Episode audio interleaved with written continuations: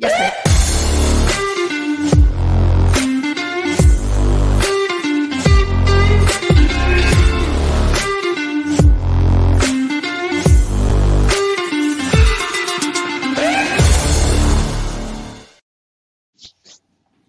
Le dices que sí a todo por miedo a que no vuelvan a preguntarte sin fijarte en si lo necesitas, si te beneficia o si te es rentable.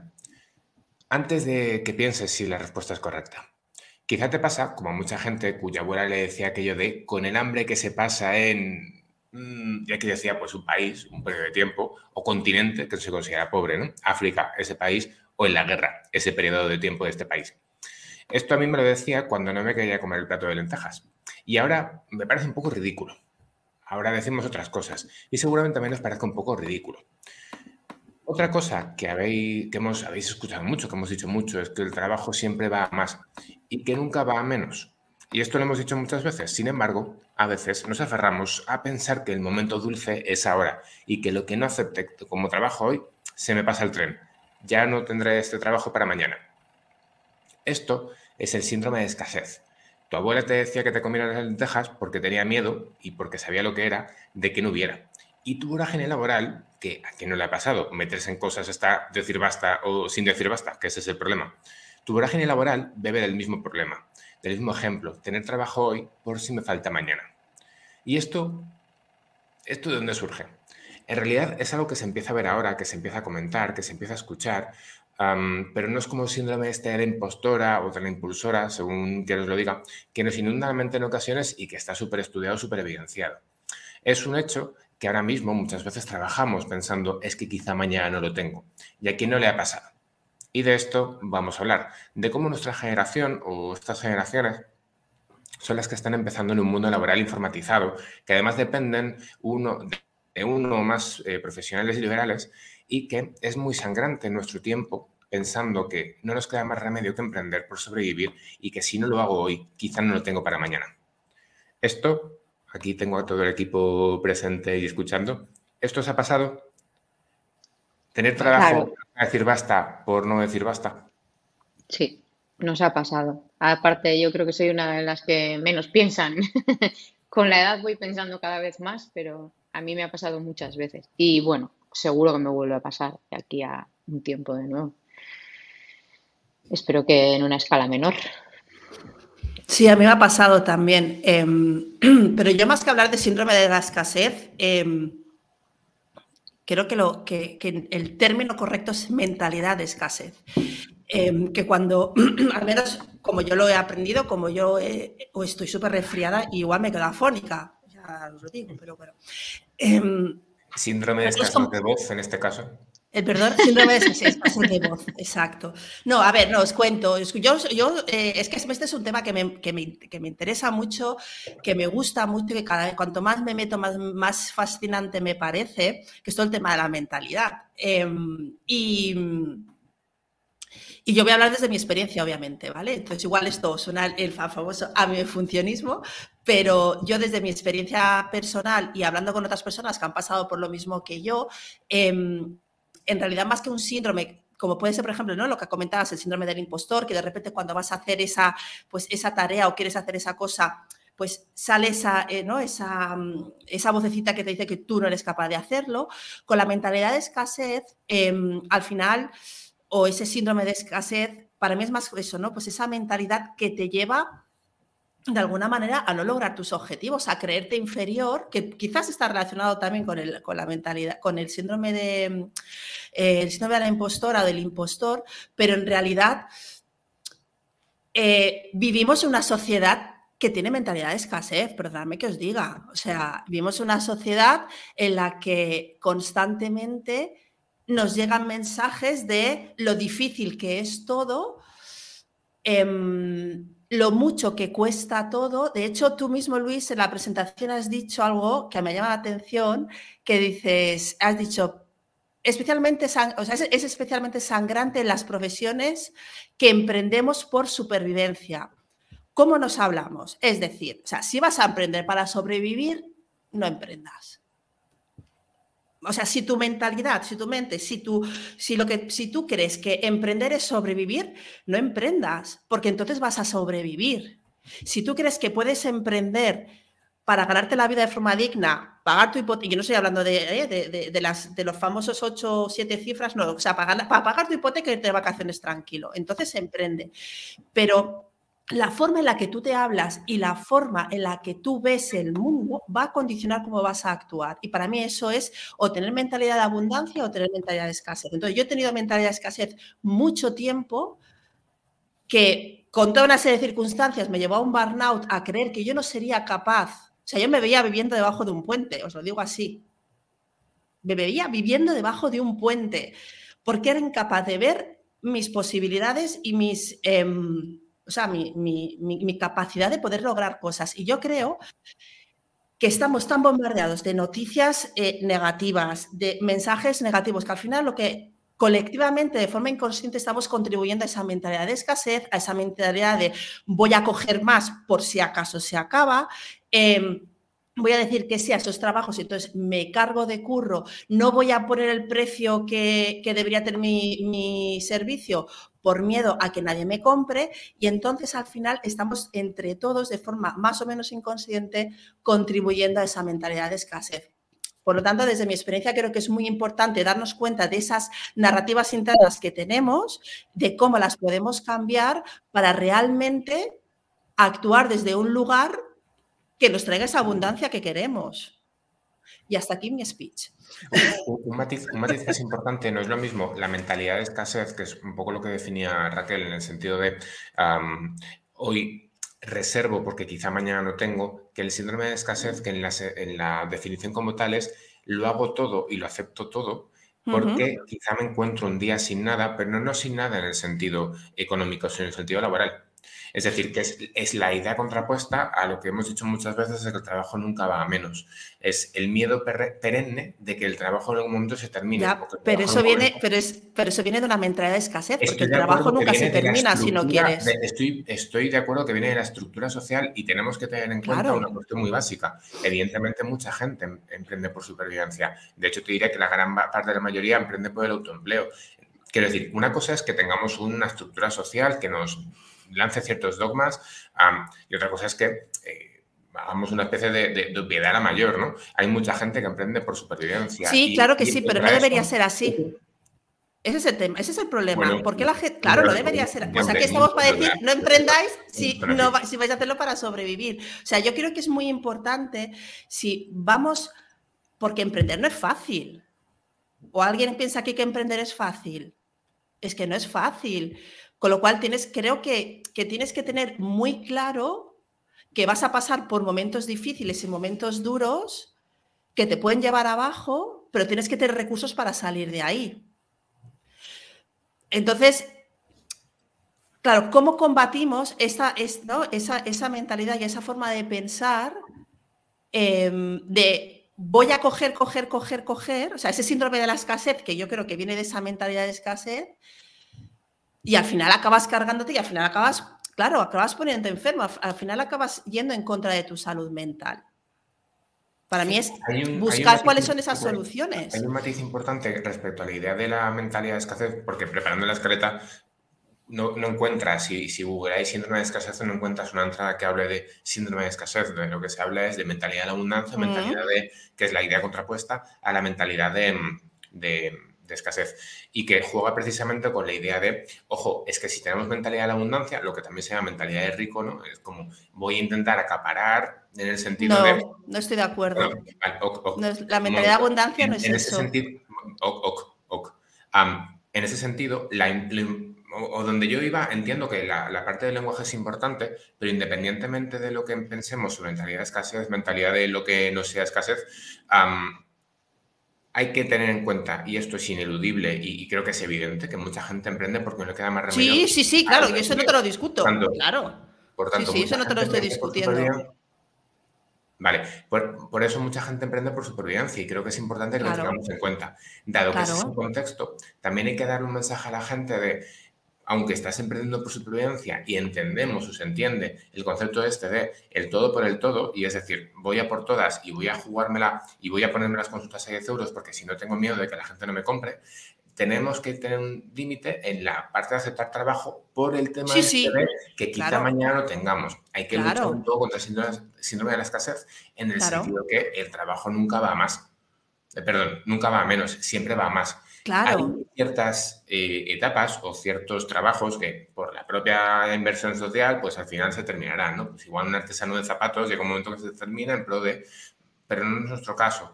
Por eso hacía, subrayaba las profesiones liberales. Las mm. profesiones liberales son las que dependen de lo que sabemos hacer. Claro. O del conocimiento que vamos acumulando. Pues nosotras, fisioterapia, fisioterapia, psicología, iba un poco por ahí. Mm. No, sí, sí, sí, sí, estamos, estamos diciendo lo mismo. Invito a la gente a que, a que googlee síndrome de escasez y veréis que muchas entradas que no hablan como tal de lo que yo decía al principio, sino que hablan de precisamente mentalidad de escasez. De la mentalidad de escasez. Se confunde en muchas ocasiones porque en el fondo estamos hablando de, de, una situación que a nivel estructural es similar, pero que en el fondo hablamos de cuestiones distintas. Una cosa es que yo me rate a mí mismo eh, por acaparar más, pensando que quizá mañana no voy a tener eh, un dinero, pensando que no, no valgo para tanto, ¿no? También un poco vinculado al el impostor. Y otra cosa es este aceptarlo todo, eh, no mm. dormir, no dejar de trabajar nunca. eso no es. Simplemente pensando que en algún momento no habrá trabajo mañana, que es lo que definimos como síndrome de escasez. Hmm. Vale. En ese sentido, Eli y Laura, que también estoy por aquí, Nos hemos aquí enzartado la...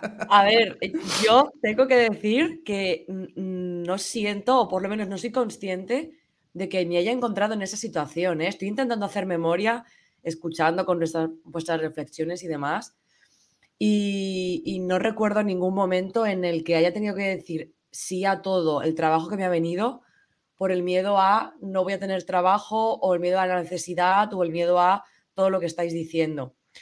Sí que recuerdo en alguna ocasión, pero yo creo que no desde el síndrome de la escasez, de la escasez o sí, o a lo mejor en, aquel momento no lo llamé así.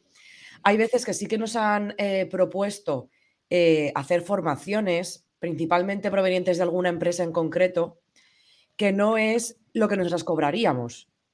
Es decir, nosotras cobraríamos 100, imaginaros, eh, y a lo mejor ellos nos están ofreciendo 30 la hora. Entonces, claro, en el momento en el que a lo mejor tienes menos faena y lo necesitas, pues para poder tener ese ingreso, dices, vale, te lo compro.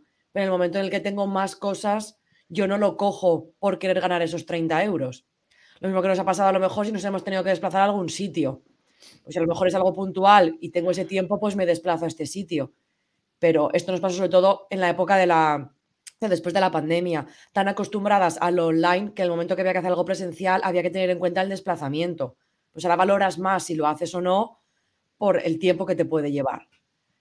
Eh, igual ahora durante el episodio se me ocurre algún, algún ejemplo más, pero yo creo que me salgo un poco de, esta sensación. Yo creo que no la he tenido eh, en exceso o ni, ni, mínimamente, la verdad.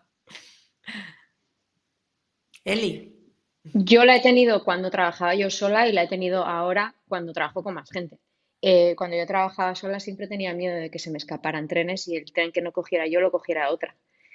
Y mm, ahora mismo, pues en algún otro episodio hace poco hemos hablado, yo he cogido cosas que, sabía que, no podía o que me iban a quitar de mi descanso, pues porque tenía que pagar a mi equipo y ellas tenían menos trabajo. Entonces, ahí, por supuesto que es una mentalidad de la escasez, es que había escasez. O sea, cuando se te acaba el colchón, y dices, pues o cojo cosas o el mes que viene mm, es el último mes que les puedo pagar, pues no queda más remedio.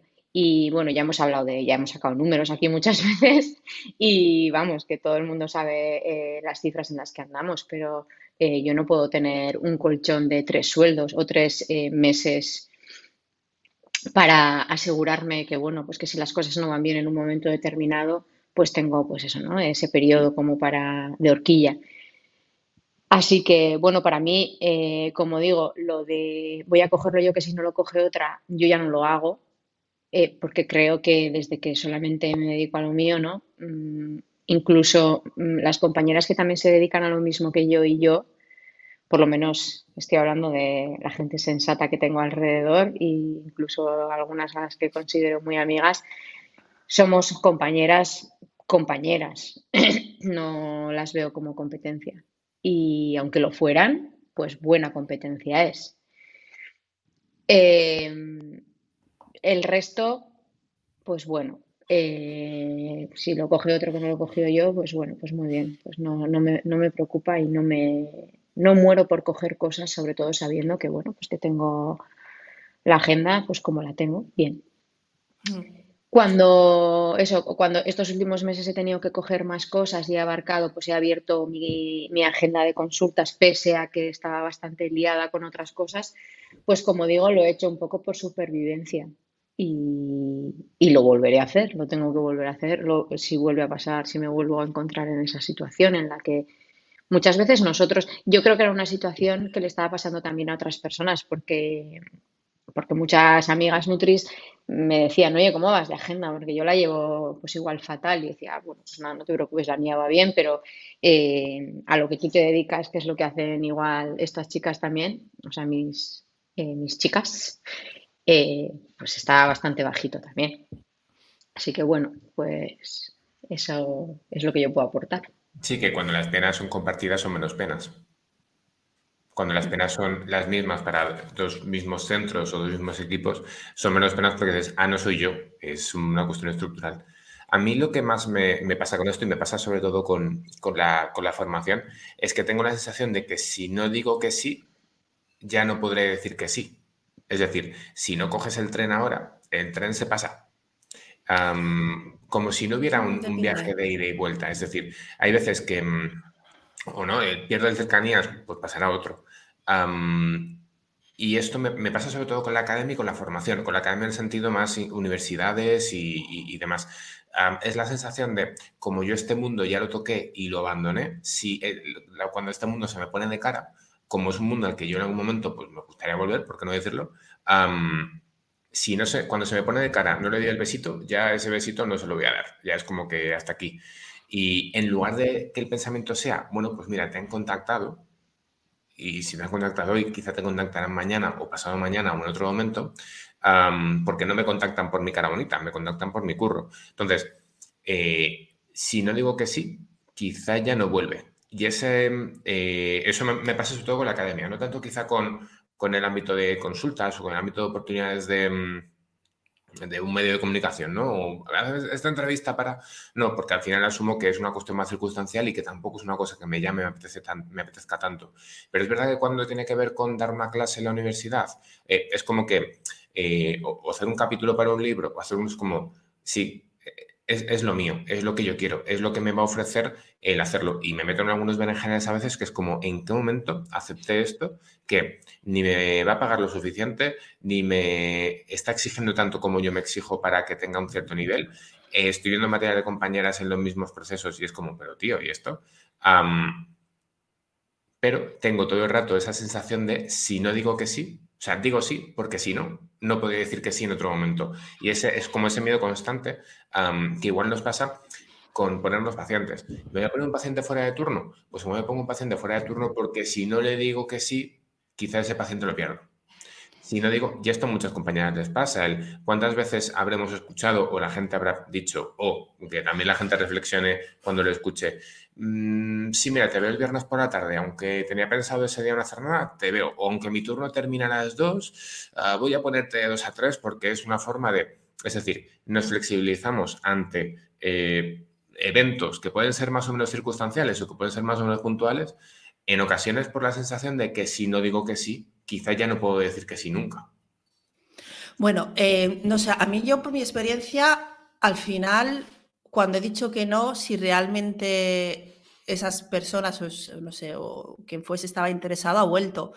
De hecho, me ha pasado ahora con, no, lo, no puedo decirlo, pero con un proyecto colaborativo muy conocido, en el que ya estuve en el pasado, seguro que ya sabéis cuál es, eh, que, que, me, que me, siguieron ofreciendo, o sea, yo participé esa vez y, decidí que, porque no iba acorde con mis valores, no iba a volver a participar, pese a que gané mucho dinero, eh, pues porque si, lo que os decía antes, ¿no? O sea, obviamente si yo no, yo tengo mi plan para este año y mi plan de, proyectos y de cosas que voy a hacer para ganar dinero, para facturar. Entonces, yo me voy a ceñir a ese plan y confío en que ese plan me va a dar eh, lo que, pues, eh, voy a llegar a los objetivos que me he planteado. Eh, entonces, no, no, no tengo esa necesidad de tener que meterme ahí para que, que puede ser un dinero extra muy, muy bueno y muy jugoso y toda la historia, sí, que a lo mejor resulta que no me salen los planes como me, yo me había planteado y me meto una hostia, también, porque ahora mismo yo no tengo una bola de cristal, pero pero, pero, confío, sinceramente, o sea, confío en que soy capaz de lograr los proyectos que, y, pues todo lo que me, he propuesto para este año. Y todo eso que es extra que me está saliendo, pues en base a eso y en base a mis valores y, si, si, encaja o no encaja con el momento vital y profesional que estoy, digo que sí o digo que no. Entonces, estoy diciendo cosas que sí, que incluso no me pagan, que bueno, sí, me pagan el, transporte y, pues para dar una charla o una conferencia y yo pierdo, ya no solamente es el día que pierdes de viajar, eso lo hemos hablado muchas veces, es preparar ese contenido. Pero bueno, o sea, yo tengo yo quiero crear mi proyecto y mi negocio para que pueda tener ese margen de poder contribuir en determinadas, eh, bueno, pues eh, áreas en las que, bueno, pues a lo mejor no tienen, no tienen el presupuesto para pagarme, pero yo porque quiero en el proyecto o porque está alineado con mis valores, a esta gente les puedo decir que sí, ¿no? Entonces, es lo que os decía antes, es como, para mí está muy relacionado a cómo nos vemos, cómo nos valoramos y esa mentalidad que tenemos, ¿no? De si tenemos esa mentalidad más hacia la escasez, hacia no soy capaz, no lo puedo lograr, tengo que decir todo que sí, o esa mentalidad de decir, bueno, soy, tengo una serie de, capacidades y de cualidades, eh, se trata de creer en mí y de, y de pasar a la acción, o sea, no es el positivismo tóxico este de que todos nos quejamos, sino para mí es hacer ese trabajo interno que hay que hacerlo. O sea, la mente se entrena, igual que entrenas el cuerpo, entrenas la mente. Y, hacer esos cambios para que realmente tu forma de hacer, de actuar y de pensar te lleve hacia donde tú quieres. Yo reconozco que hay un miedo, un poco esto, en mi origen es no volver a la precariedad. Es decir, yo durante un tiempo de mi vida fui, eh, muy precario. Tuve, estamos grabando un jueves y yo tuve ayer una sesión grupal con las alumnas y mm, con las del máster que tenemos aquí y me, bueno, hubo un momento como de display, de hablar un poco de todo, ¿no? Y me, una chica me dijo que cuando se dejaba de, cuando se empezaba a ganar dinero en esto. Y dije, bueno, bueno, el dinerón. Y entonces les conté un poco mi historia de recorrido y les dije que yo durante mi primer año de tesis vivía con 200 euros al mes. Y fue como, hostia, eh, ¿y esto? Y yo, sí, sí, pagando un alquiler, quiero decir, tenía que hacer un poco, tenía que, que calcular el peso de cada pimiento por lo que pudiera pasar es verdad que tenía a veces algunos ingresos recurrentes de 100, 150 euros que al final pues me arreglaban el mes porque me duplicaban lo que tenía, pero era como muy puntual. entonces, em, eso, esa situación, lejos de plantearla como una situación de, eh, fíjate, si yo llegué a... No, no, eh, yo señalo las taras. Esto a mí me ha dejado una tara a que creo que os conté cuando... Creo que conté esto hace muchísimo tiempo en el podcast. A mí en fallas del año, de este año pasado, 2022, me robaron el móvil. Em, ¿No? Y, durante un mes estuve sin móvil. Sí, lo contaste. Lo que no mirabas durante ese mes. Efectivamente, dejé de mirar todos los días, tres o cuatro veces, la cuenta bancaria. Porque para poder mirar el saldo que tenía la cuenta bancaria tenía que llamar a ING por teléfono para mirar, para que me dijeran, ¿no? Y tenía que estar al menos 10 minutos para corroborar, bueno, en fin. Entonces, eh, yo tengo mucho miedo a veces de eh, bueno, lo que se decía antes de la academia, ¿no? Al final todo vuelve a lo mismo. Yo en mi, etapa más académica, en la etapa donde estaba haciendo la tesis, pues como no cobraba dinero, tengo todo el rato el miedo de volver a esa situación, de que de repente tenga que estirar el aguacate o tenga que estirar el pimiento para ver si llego o no llego. y estando como están las cosas ahora, pues eh, ojo, ¿eh?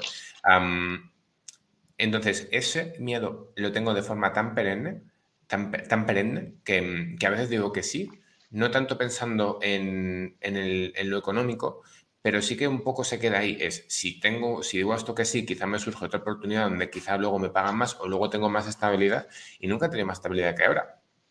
Entonces, ostras, las taras que nos generan a veces situaciones de pobreza extrema, bueno, pobreza extrema en el sentido de mm, para con la sociedad, ¿vale? evidentemente yo he tenido circunstancias en aquel entonces que no difieren bastante de lo que se entiende habitualmente como pobreza extrema.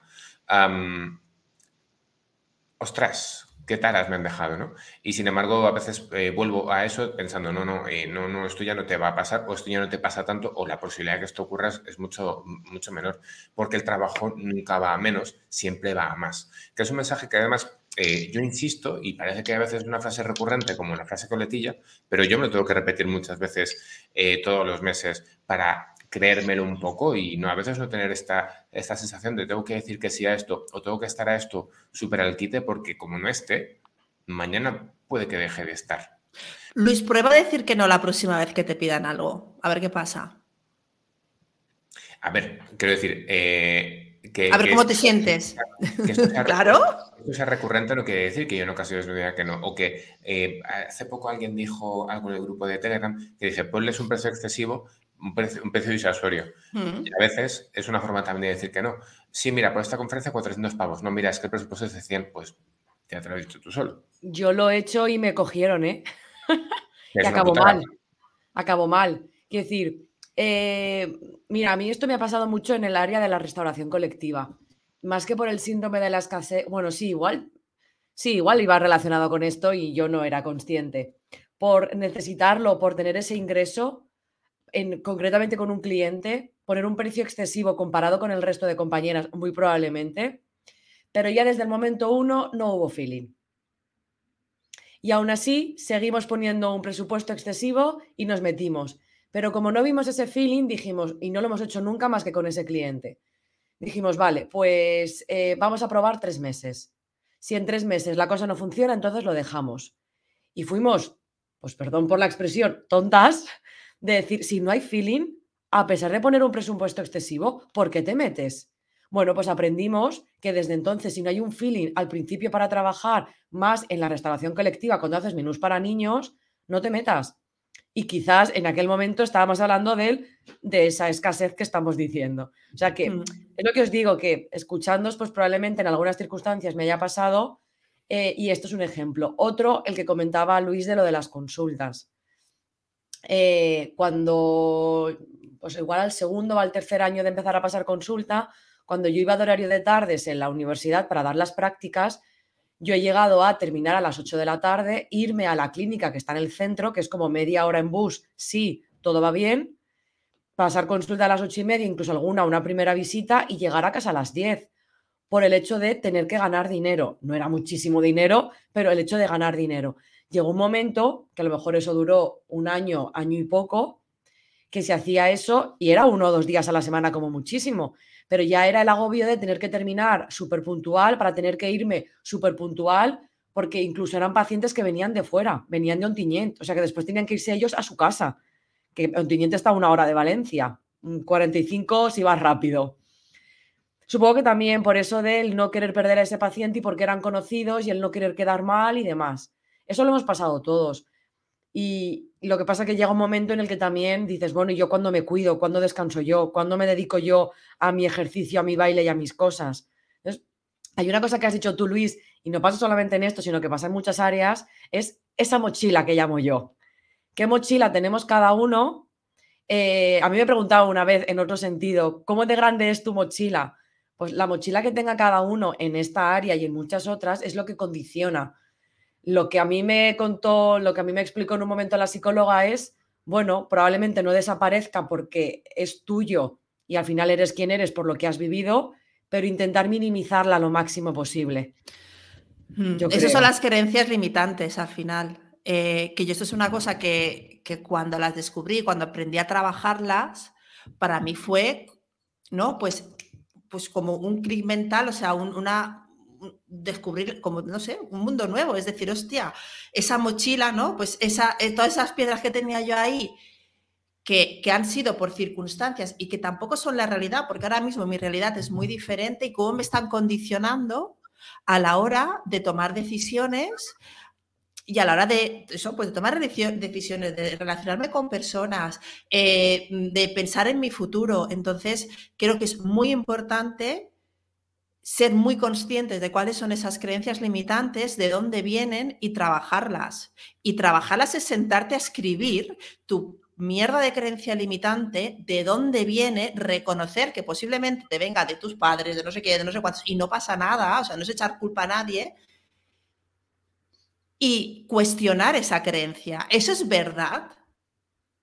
¿Es verdad que yo no voy a facturar suficiente para vivir? ¿Cómo puedo saber que es verdad si ahora mismo estoy sentada aquí hablando con vosotros?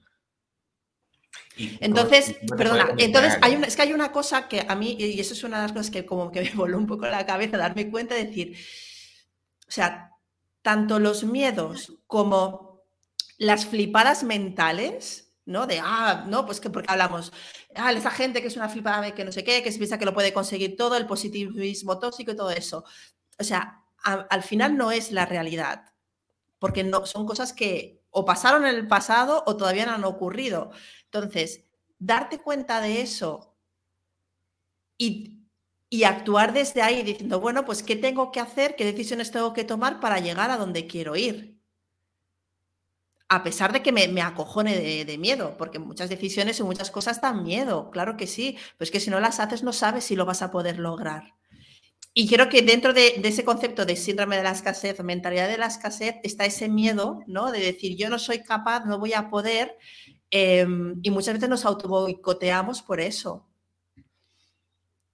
Perdona, Luis, que te No, no, que al final, que como nos condiciona a veces el autoboicot de... Em, tengo que facturar esto o no tengo que facturar lo otro o tengo... Y no aspiramos a veces a fluir con un proyecto, a fluir en un... Vamos a probar a ver qué tal. Seguramente, por un poco lo que comentaba Eli, que a veces la gente sin colchón como que se cojona un poco y tengo que cogerlo porque tengo que cogerlo. aunque una cosa que planteaba Eli, a veces cogerlo sí que es verdad que es por supervivencia, pero aunque no sea por mí, sino por el equipo, y esto nos ha pasado a todos los que tenemos un equipo, nos ha pasado a todas las que hemos tenido que depender de alguna forma de, que lo que me entre para mí también es para el conjunto. porque si no, no hay conjunto y eso pues, es un problema para mucha más gente. Pero es verdad que hay una cosa que planteaba Raquel que es cómo nos condiciona a veces el tener, no es que si no hago esto, lo que facturación, el y, quizá no te ocurre. Es decir, un miedo constante que no sabes si va a ocurrir en un futuro, un pánico de quizá en un mes no tengo y, tú no sabes si va a ocurrir. Eh, y es verdad. ¿Cuánto de probable es que ocurra esto que dices? Y si lo supiéramos valorar en una balanza de justa, de justa de verdad, porque a veces en la balanza pesan más los miedos que las realidades, si lo supiéramos poner en una balanza, diríamos, pues como el riesgo es menor, quizá no tengo que exponerme tanto porque el riesgo es menor de lo que pienso. Pero claro, como ya lo pienso, eso hace que la balanza se pese más el miedo que el cuánto es realizable o cuánto de verdad es algo, ¿no? Como esto nos pasa mucho en las consultas, pues al menos yo alguna vez esta reflexión la he hecho con pacientes, de es que la comida del domingo ya va, a ser, bueno, lo peor, porque tengo paella, entonces como tengo paella ya, todo para el aire, ¿no? Todo, toda la semana ya toma por culo, porque es que el domingo como tengo paella ya, el domingo va a ir mal, por tanto, ¿para qué voy a comer Joder, que le echan a la paella ahí. Litros de aceite. pero piensa en la picaeta de antes, ¿no? Entonces, como, como ya tengo este evento el sábado, como ya tengo la boda el sábado, eh, ya no hago nada en toda la semana porque tengo la boda el sábado, ¿no? Esto que a veces también les pasa a nuestros pacientes, pues nos lo pasa a nosotras a veces con el tema, el tema económico o con el tema de la, realidad que tenemos con, con la parte de lo cojo porque quizá no ocurre. Yo, em, ahora os vais a echar encima mío porque me voy a ir del tema igual, pero bueno, ayer cuando reflexionaba un poco, eh, bueno, cuando dije, ah, mañana grabamos esto y tal, ¿qué será el síndrome de la escasez? Em, casualmente esta semana eh, he conversado con compañeras sobre, em, no creo que sea el síndrome de la escasez, sino la avaricia. Y digo, y quería yo comentaros a vosotros, a vosotras, ¿dónde está la línea? O sea, yo esta semana, eh, y sé que hay compañeras que me están escuchando que lo, han compartido conmigo y hemos estado hablando de este tema, em, he escuchado varios casos de, pues bueno, de cosas que ya hemos hablado otras veces, ¿no? Justo hace poco hablamos también de, eso, de cuando tengo que saltar por encima de alguien, etcétera, etcétera, pero es que esta semana en concreto eh, ha sido un poco en ese sentido movidita, porque digo, si yo de repente me salto todos mis valores, todos mis protocolos y, todo todos mis principios para hacer algo que, para emprender, como si fuera fácil, ¿no? Y mm, solamente por dinero, y te lo digo y te perjudico a ti, que me has ayudado, mm, ostras, eh, ¿lo haces porque piensas que si no aprovechas ese tren, o sea, lo haces un poco pensando en, este, en esta posible escasez o porque eres una puta trepa? por las dos cosas. Ya te lo digo yo, por las dos cosas. no, a ver, mira, em, es que con el tema este de... no, es que has, mencionado la avaricia, que es, muy, que es muy interesante, pero yo creo que muchas veces eh, cuando se habla de esos conceptos de escasez, de abundancia, eh, de avaricia, ¿no? Además, Luis ha comentado algo también como que eh, has como equiparado la, abundancia a la avaricia y, no es, o sea, la abundancia no es avaricia, o sea, y la abundancia es un concepto además que, está escrito en filosofía. No, no, o sea, yo los diferencio bien, ¿eh? Los diferencio bien, pero me refería a la avaricia, no a la abundancia. Sí, sí, sí, no, pero por eso te quería comentar que, como que, que a mí me gusta mucho pues, leer sobre filosofías orientales y demás, es un concepto, el tema de, concepto de abundancia, que es desde, desde el punto de, este, pues, del budismo y demás, es sentir que ya tienes suficiente, que tienes suficiente para tener la vida que tú quieres. Entonces, obviamente estamos en un contexto y una sociedad que tiene unas condiciones y sentir que tienes suficiente a lo mejor no es lo mismo viviendo en un poblado en Kenia que viviendo en el centro de Madrid porque muchas veces comparamos, ¿no? Eh, claro, la gente de África, oye, es que la gente de África, pues igual ellos se sienten bien y a gusto en su contexto, ¿vale? Porque no conocen el mundo occidental. Pero por eso voy a lo de tengo suficiente, tengo mucho y quiero más. Exacto, ahí está. Ahí está la avaricia. quiero más. Exacto, tengo a esa suficiente, tengo lo que necesito, pero quiero más.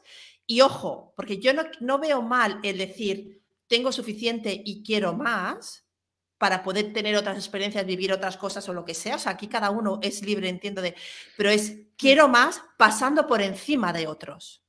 Ahí, está, ahí, está, ahí por está. Eso digo que me resulta complicado ver, eh, bueno, complicado no, lo veo, pero creo que es fácilmente confundible esa, esa, esa mentalidad de la escasez con la avaricia, porque hay personas que mm. lo tienen todo o que no tenían nada pero gracias a ti lo tienen todo, cuidado, porque esto para mí es muy importante.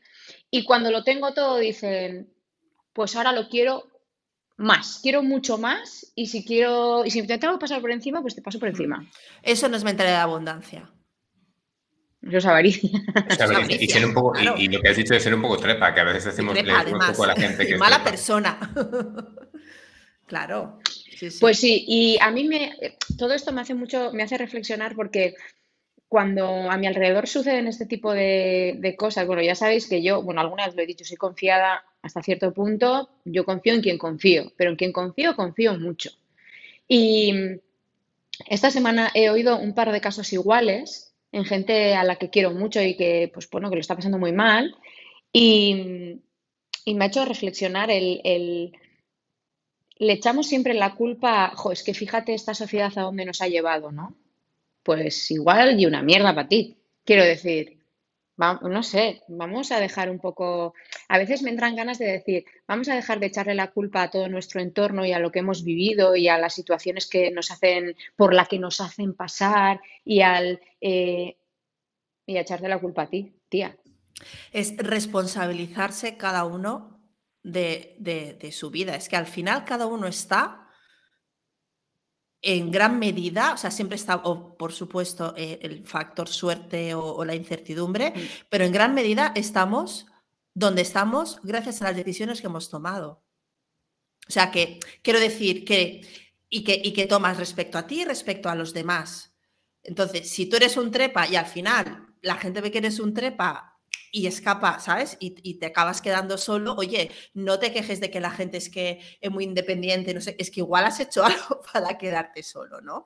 Entonces, em, sí, o sea, al final tenemos, tenemos que responsabilizarnos. Entonces, una cosa es la culpa y otra cosa es la responsabilidad. A mí esto me gusta mucho eh, diferenciarlo. Eh, yo la culpa la veo como el por mi culpa, por mi culpa, por mi gran culpa, Señor Jesús, no sé qué. O sea, ¿no? Es como, claro, es la culpa y, ya, ya. No, o sea, es responsabilidad. Y aquí, o sea, tú has hecho algo, eso tiene unas consecuencias y te tienes que responsabilizar de esas consecuencias. ¿Vale? Eh, y y, sí, ¿no? Tienes razón. O sea, eh, tenemos que empezar a responsabilizarnos también de lo que hacemos y de lo que decimos, claro que sí. Eh, claro, a veces es como la. hay que responsabilizarse de las acciones y hay veces hay una parte en la que la sociedad o la educación o el contexto tiene mucho que ver con las acciones o con la, digamos, abanico de acciones que podemos ejecutar, pero hombre, quien ejecuta o quien termina ejecutando una acción, pues es una persona individual. Entonces, eh, tenemos que responsabilizarnos de esa acción o de, o de haber sido, pues, en este caso concreto, ese tipo de compañero que plantea o compañera que plantea Eli. Que a mí me parece pues, que intentas eh, trepar por encima de otros y me parece que eso está muy feo. Em, tengo súper poca tolerancia a los trepas, pero es que además me di cuenta que les miro con asco y y que se me nota. Em, y que yo estoy seguro que mucha gente piensa que soy un borde porque a veces cuando sé que algo es un trepa es como que no, no tengo nada de filtro. Es como que, que lo llevo mal porque, porque, tío, me ha pasado y, y, lo he sufrido, ¿eh? de decir. Pero si te ha pasado es porque igual no esperabas que esa persona fuera una trepa o un trepa. Total, total, total. Y soy súper confiada para estas cosas. ¿eh? Y, Yo siempre digo, eh, nunca digas no eres una hija de puta, porque igual mañana lo soy. Y esto se lo digo mucho a mucha gente que tengo alrededor. Siempre digo, yo tenía una amiga que era medio normal y luego se convirtió en una hija puta, así que igual mañana lo soy yo. Yo qué sé, nunca digas nunca. Mm. Y es algo que a lo que le doy muchas vueltas porque, bueno, pues porque cada uno es como es y yo tengo mis taras también y, no sé, em, creo que hemos llegado a un punto, tanto, o sea, me refiero a, nuestro mundo profesional, ¿eh? en el que yo, por ejemplo, pues lo he comentado más veces, pongo la mano en el fuego y mismo le he dicho que tengo compañeras que se dedican a lo mismo que yo, que para mí son amigas y en las que confío al 100%, que yo qué sé, igual ellas también confían en mí y un día, fíjate que creo que nunca jamás lo haré, ¿eh? pero un día de repente me da el cuarto de hora y me vuelvo, yo qué sé, porque es que lo he visto. He visto pasar estas cosas. Por eso digo, escasez o o no. Sí, o avaricia, que a veces puede que la gente diga, no, no, mira, estaba muy bien cuando éramos todos colegas, pero ahora eh, voy a hacer esto porque tengo solo beneficio personal, aunque vulnere los beneficios de los demás. Eh, como vulnera, pero los demás a mí me la rezancinflan, eh, pues me lo como yo sola. A mí eso me ha pasado con compañeras y, hostia, es duro, ¿eh? porque no lo, no lo no lo entiendo. O sea, yo hay cosas que me han pasado en mi vida profesional en los últimos 7, eh, 8 años, gente que ha pasado por mi vida profesional ah, más cerca o más lejos, que yo no entiendo cosas que han hecho en el sentido de, tronca, ¿cómo puedes, o tronco, cómo puedes no haberte preocupado del conjunto y solo preocuparte de ti? Que en cierto modo luego es lícito, porque al final eh, el curro es el curro, la vida es una, y entiendo que haya gente que se quiera preocupar a veces eh, solo de mirar hacia adentro y mirarse el ombligo. Pero, tío, eh, al fondo te duele y es una cosa ahí que está por reparar, es una heridita y a veces sangra y a veces eh, tiene un esputito. pero fíjate que nunca lo había visto Eli con esta perspectiva y tienes toda la razón.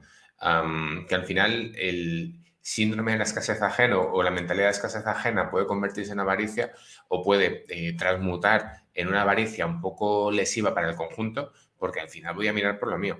Y qué putada qué puta que a veces tampoco tengamos las herramientas para saber reaccionar ante eso de forma solidaria, de, oye, ¿qué ocurre? ¿Qué ha ocurrido? Porque lo que nos sale a veces es enfadarlos, cabrearnos y hay mucha peña eh, que se ha cabreado mucho, mucho, mucho por algo que no acaba de entender y que no a solucionar porque no están dispuestas a hablar. Hmm. Y me parece una buena reflexión para terminar. Mira qué bien. Pues oso hondo. Oso, hondo. Oso hondo. Eli, pues, bueno, que la gente sepa que Eli a veces nos enseña palabras en vasco y a veces las utilizamos muy mal, pero me hace mucha gracia. Por ejemplo, el oso hondo, yo sé, yo sé que significa muy bien, pero para mí oso hondo es como Eli oso hondo. Muy bien. muy bien. Muy bien, muy bien, Eli. Súper bien, Eli. Bueno, ah, pues amigas, a veces decir que no, no pasa nada y no tiene por qué ser algo que no vuelva. Simplemente a veces es saber dónde están los límites. Y a veces decir que no es decirnos que sí dos veces. Una porque nos reafirmamos en que no podemos y otra porque nos permite dedicarnos a lo que lo habríamos invertido o porque es a lo que lo queremos invertir. Ojo a veces con decir, como he dicho que no a esto, ya no tengo esos 600 euros. No, no, nunca los has tenido, solo que te has visto con esos 600 euros pero nunca los has tenido. Entonces, ojo, cuidado con el lenguaje, que como decía también Raquel, el lenguaje es muy importante y hay responsabilizarse de las acciones. Dicho esto, agur, osondo y bilbidea y palabras en vasco que se nos ocurran. Adiós. Chao.